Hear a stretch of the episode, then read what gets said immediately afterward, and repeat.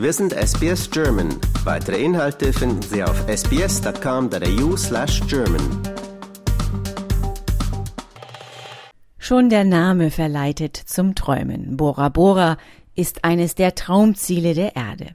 Das Atoll, das zur Gruppe der Gesellschaftsinseln in Französisch-Polynesien gehört, liegt rund 260 Kilometer nordwestlich von Tahiti im Pazifik.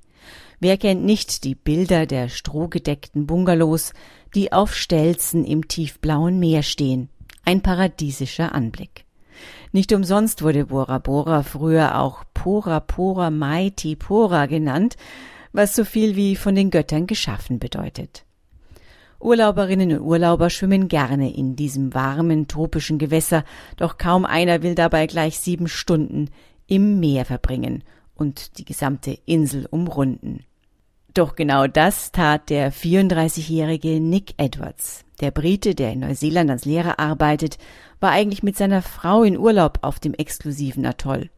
Die beiden wollten ihren fünften Hochzeitstag feiern, eine romantische Auszeit ohne ihre beiden kleinen Kinder. Dass es dabei zu einem Weltrekordschwimmen kam, lag daran, dass Edwards bereits im Vorfeld recherchierte, was man in dem Südseeparadies alles unternehmen könnte.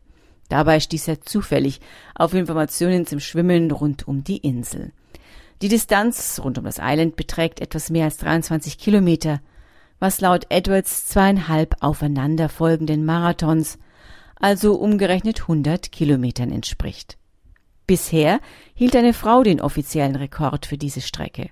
Sie brauchte neun Stunden, 52 Minuten und 50 Sekunden.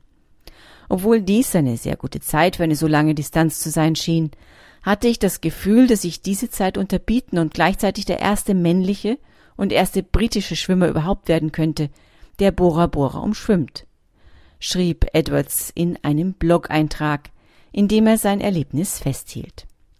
Nachdem sich der Lehrer entschieden hatte, seinem Urlaub noch einen weiteren Zweck zu verleihen, begann er speziell auf die Inselumrundung zu trainieren. Über vier Monate hinweg baute er die Distanz im Pool langsam auf und trainierte, sein Tempo so schnell und konstant wie möglich zu halten. Doch das richtige Tempo und die Ausdauer waren bei weitem nicht die einzige Sorge, die Edwards hatte. Er musste auch seine Frau von seinem Plan überzeugen, die eigentlich einen romantischen Urlaub anlässlich des fünften Hochzeitstages erwartete. Meine Frau war nicht besonders erfreut, als sie von meinen Plänen hörte berichtete er der neuseeländischen Zeitung New Zealand Herald. Mir war sehr bewusst, dass sich diese Reise um uns und eine Feier unserer fünf Jahre Ehe drehen sollte und nicht darum, um eine Insel herumzuschwimmen.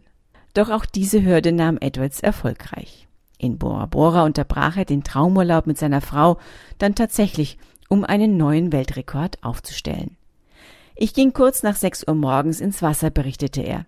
Das Wasser sei 28 Grad warm gewesen und die tropische Unterwasserwelt ein wahrer Augenschmaus. In seinem Blog erklärte Edwards, dass er, um die Regeln der Marathon Swimming Federation einzuhalten, nur mit Badeshorts, einer Schwimmbrille und einer Badekappe bekleidet ins Wasser durfte. Von dem Moment an, als ich ins Wasser ging, war ich nicht mehr in der Lage, rauszukommen, um mich auszuruhen, mich am Boot festzuhalten, um Hilfe zu fragen oder überhaupt irgendeine Schwimmhilfe zu haben, schrieb er. Besonders nervös habe ihn gemacht, als ihn nur noch endloses Schwarz umgeben habe, da er in tiefes Wasser geschwommen war und plötzlich ein sehr großer Hai in Sicht kam. Seine graue Haut und sein massiver Körper bewegten sich nahtlos durch das Wasser, beschrieb er die Situation. Da er noch nie zuvor mit Haien geschwommen sei, sei er eingefroren. Doch dann habe er sich entschieden, einfach weiter zu schwimmen. Ich wollte nicht in Panik geraten, sondern behielt ihn im Auge, bis er außer Sichtweite verschwunden war. Die letzten fünf Kilometer waren für Edwards letztendlich die schwierigsten, da er auf relativ flaches Wasser traf und den Temperaturanstieg spürte. Ich musste meine Badekappe abnehmen, um mich abzukühlen, aber es hat wenig geholfen, berichtete er der neuseeländischen Zeitung.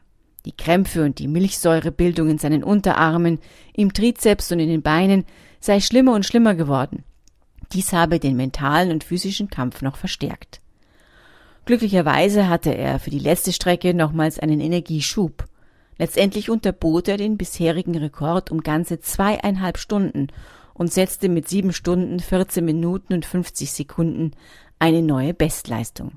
Nachdem die meisten Einheimischen auf sein Extremschwimmen eher ungläubig reagierten und bisher selbst keine derartigen Versuche unternommen haben, glaubt Edwards, dass sein neuer Rekord eine ganze Weile Bestand haben wird.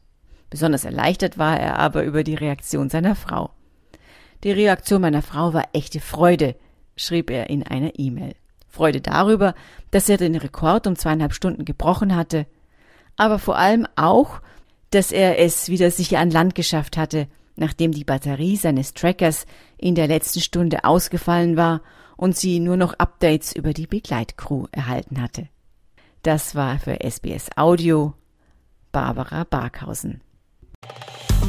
Liken, teilen und kommentieren Sie unsere Inhalte bei facebook.com/sbsgerman.